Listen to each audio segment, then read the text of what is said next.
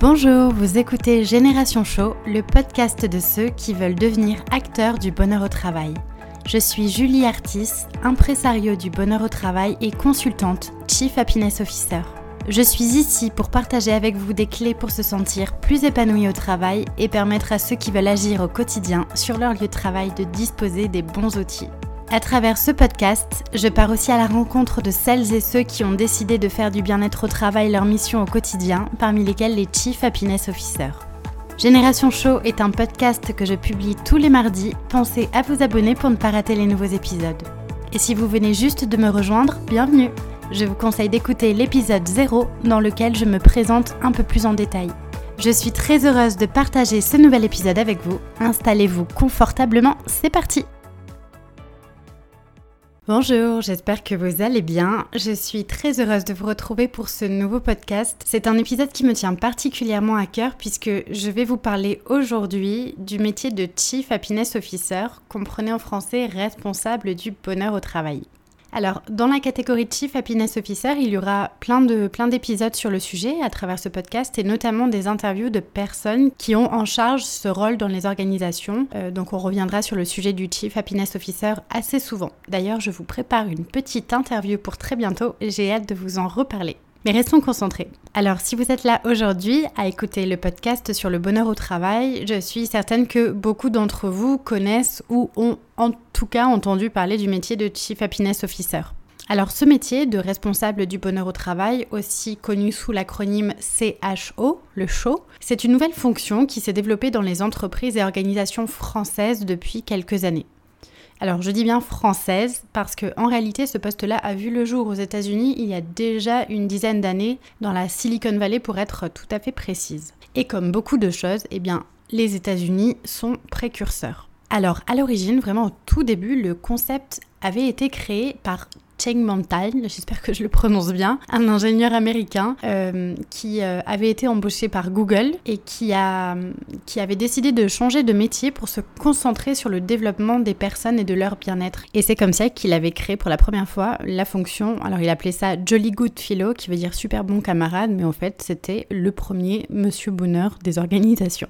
Et puis c'est l'entreprise Zappos à l'époque qui s'est aussi démarquée sur ce sujet-là en ayant euh, dans l'organisation un ambassadeur du bonheur et qui s'est vraiment démarqué avec sa culture d'entreprise hors norme. Alors Zappos, c'est le numéro un mondial des sites de vente de chaussures en ligne et ils sont assez célèbres pour leur service client qui est vraiment hors norme et qui a euh, un credo finalement, c'est de laisser les gens être eux-mêmes. Et Zappos est très connu parce que sa marque de fabrique, c'est délivrer du bonheur. Et à ce sujet, je vous recommande de lire le passionnant livre de Tony Seal, donc qui est le fondateur de Zappos, et qui explique dans son bouquin comment ériger le bonheur en principe de management. En fait, la grande conviction de Tony Seal, c'est que la culture d'une entreprise est dans sa marque.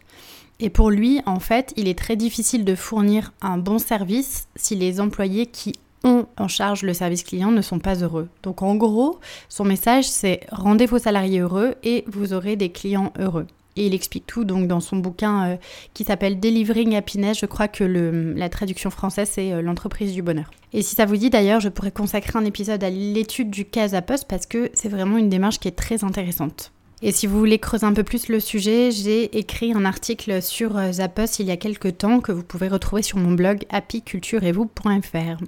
Donc je vous disais, le métier de Chief Happiness Officer ne date pas d'hier. Et en Europe, la fonction s'est petit à petit fait connaître avec Laurence Vanier, qui est la grande papesse du bonheur au travail, et qui est notamment très connue pour avoir euh, complètement euh, révolutionné la sécurité sociale belge en transformant complètement sa façon de fonctionner, et elle avait à l'époque créé un poste de directrice du bonheur. Laurence Vanier a aussi sorti un livre sur le sujet, alors je ne l'ai pas encore lu, mais j'ai eu l'occasion d'assister à plusieurs de ses conférences et son approche est vraiment intéressante. Et elle évoque souvent une équation vertueuse qui me parle beaucoup, qui est la suivante, liberté plus responsabilité égale bonheur et performance.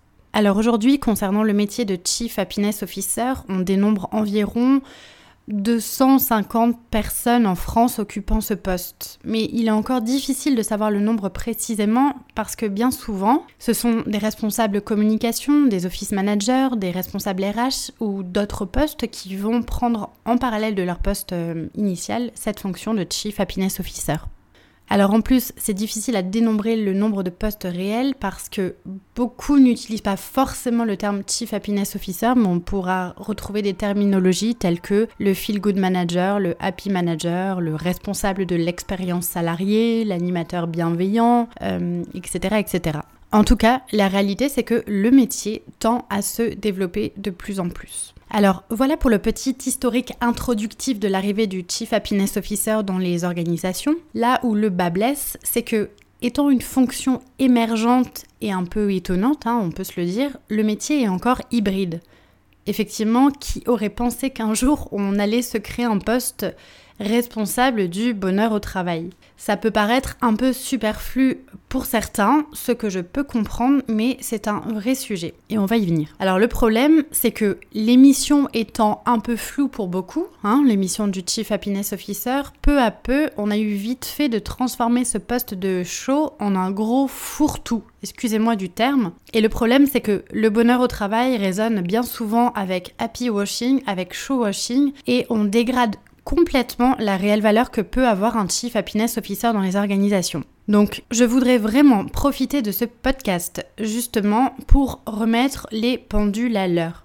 La fonction de Chief Happiness Officer est bien plus profonde qu'organiser des parties de baby-foot comme les médias ne cessent de le montrer à longueur de temps. Donc stop aux clichés et surtout ne vous laissez pas avoir le Chief Happiness Officer n'est pas quelqu'un qui répand le bonheur dans l'entreprise d'un coup de baguette magique et il n'est pas non plus la seule personne à porter le sujet sur ses épaules dans une organisation. Alors c'est quoi un Chief Happiness Officer? Eh bien, j'aime dire que finalement, c'est une personne emblématique dans une organisation qui va cristalliser la volonté de l'organisation de tendre vers l'entreprise heureuse, ou en tout cas vers un modèle d'organisation qui remet l'humain au cœur de ses enjeux. En fait, le Chief Happiness Officer permet finalement d'aborder les questions liées aux ressources humaines, mais d'une nouvelle manière et finalement sans tous les aspects administratifs, juridiques, financiers qui incombent aux fonctions RH traditionnelles. Alors j'aimerais vous lire un passage du livre d'Arnaud Collery, qui est un conférencier mondialement connu qui partage son temps entre justement ce métier de Chief Happiness Officer et l'organisation d'événements d'entreprise, qui résume très bien ce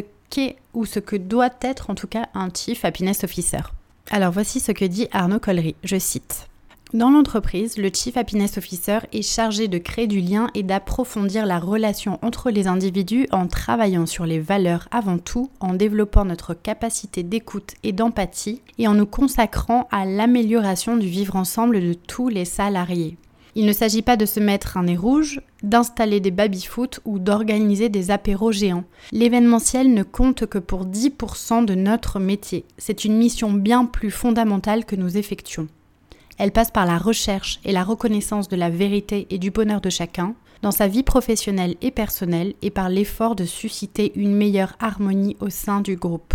Cette mission engendre du bien-être mais s'effectue aussi à travers des moments de mise à nu, de doute et d'émotion.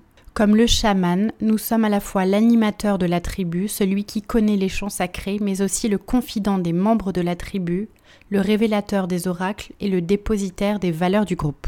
Donc je trouve que Arnaud Collery résume très très bien finalement la réelle fonction du Chief Happiness Officer, qui est un rôle bien plus profond que ce qu'on pense. Alors la citation que je viens de vous faire, vous pouvez la retrouver dans le livre de Arnaud Collery, justement, Mister Happiness, qui est un livre très inspirant que je vous recommande. Donc en fait, selon moi, le Chief Happiness Officer va vraiment porter plusieurs casquettes. Il va à la fois être ambassadeur, facilitateur, médiateur. Ça va être finalement une sorte de chef d'orchestre du bien-être euh, dans les organisations, ou une sorte de chaman comme l'évoque euh, Arnaud Collery. Alors pourquoi ambassadeur? Parce que le Chief Happiness Officer est d'abord le porte-parole du bien-être dans l'entreprise, mais il va surtout être le garant de la culture d'entreprise et il va avoir pour mission de fédérer les individus en partageant une vision et des valeurs communes. Il a aussi un rôle pour moi de facilitateur qui est très important puisqu'il va devoir créer des connexions entre les humains de l'organisation et accompagner les équipes dans un changement qui leur permet de finalement travailler en collectif.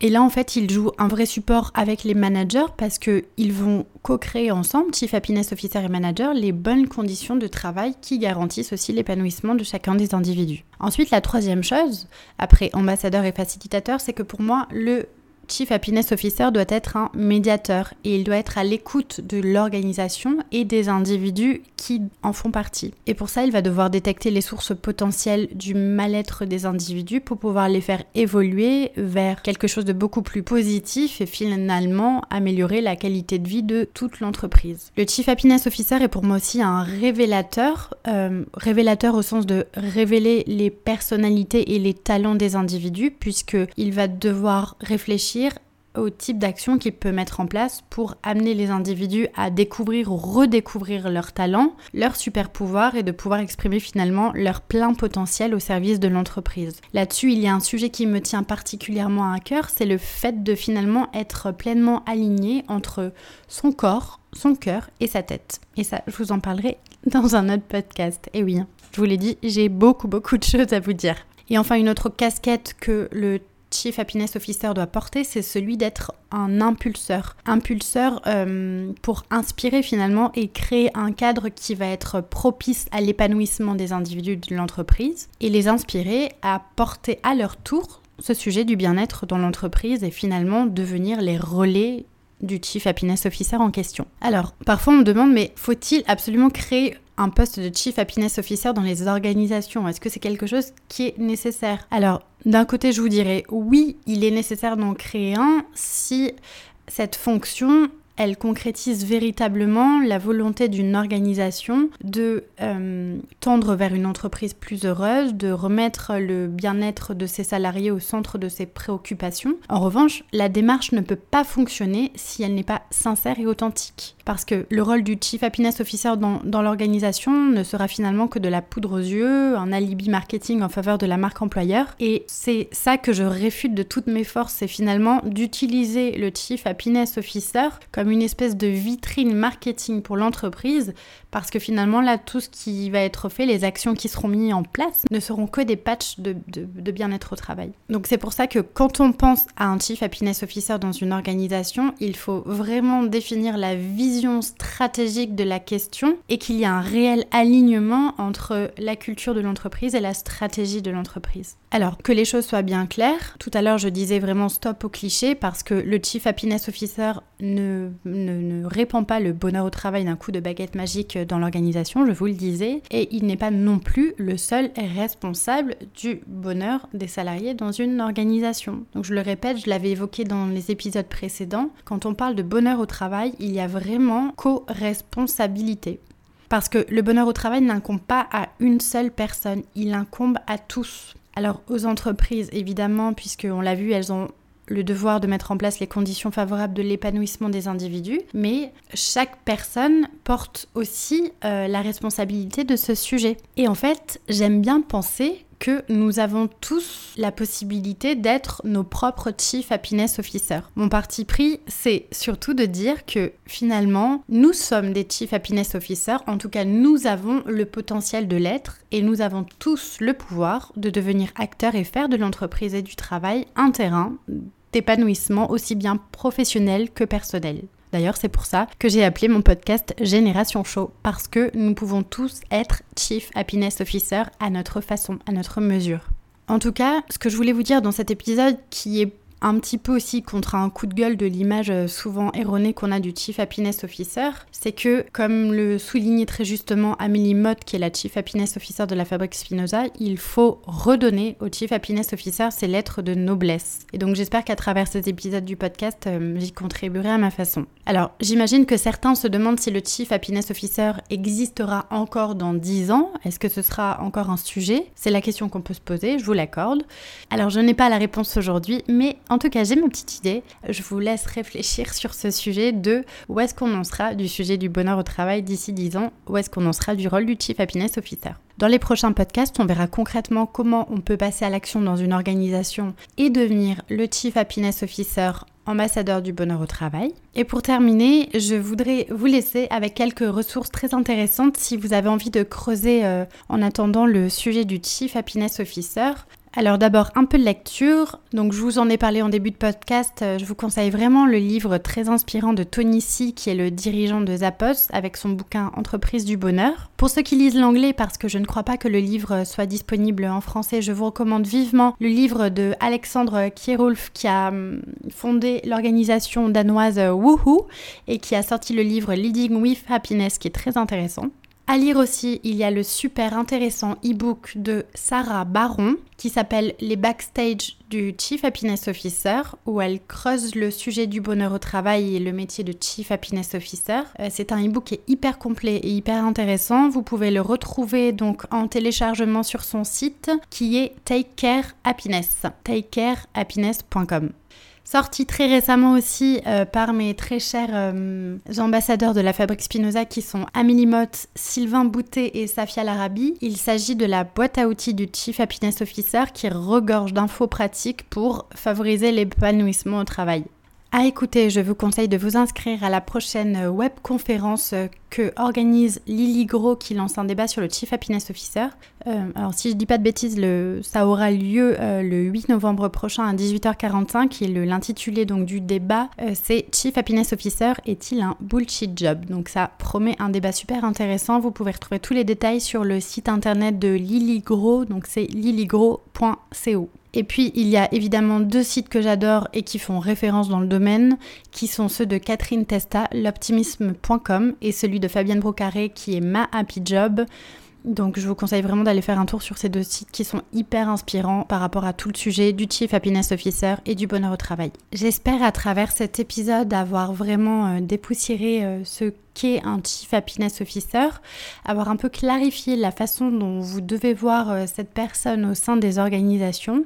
Donc vous avez compris que c'est bien plus profond que le rôle d'un simple organisateur euh, d'afterwork ou de partie de baby-foot ou euh, de logisticien de corbeille de fruits frais pour le petit déjeuner. Il y a un rôle qui est vraiment beaucoup plus important, qui nécessite de travailler sur les valeurs de l'entreprise avec les salariés, avec les managers de cerner les forces de chacun et de pouvoir les valoriser. Il a le rôle de pouvoir inspirer les salariés et leur permettre de tendre vers plus d'épanouissement à la fois personnel que professionnel. Et dans un prochain podcast, on verra comment concrètement on peut passer de l'idée du Chief Happiness Officer à l'action et comment on peut réellement devenir un Chief Happiness Officer ambassadeur du bonheur au travail. Et je vous laisse avec une petite question. Et si c'était vous, le prochain Chief Happiness Officer de votre organisation Et pourquoi pas Je vous laisse y réfléchir. Voilà, c'est tout pour aujourd'hui. Mille merci d'avoir écouté jusque-là. Une dernière petite chose avant de nous quitter, si le podcast vous plaît, je vous invite à m'écrire un petit commentaire ou à me mettre 5 étoiles. C'est le plus simple pour m'aider à faire connaître le podcast et ça me fera aussi très plaisir. Si vous souhaitez me contacter, me poser des questions ou bien m'envoyer vos feedbacks, je serai ravie de vous lire et de vous répondre. Vous pouvez me retrouver sur mon compte Twitter, at juliertis, ou sur Instagram avec le pseudo Génération Show. Encore un immense merci et je vous dis à très vite pour un nouvel épisode.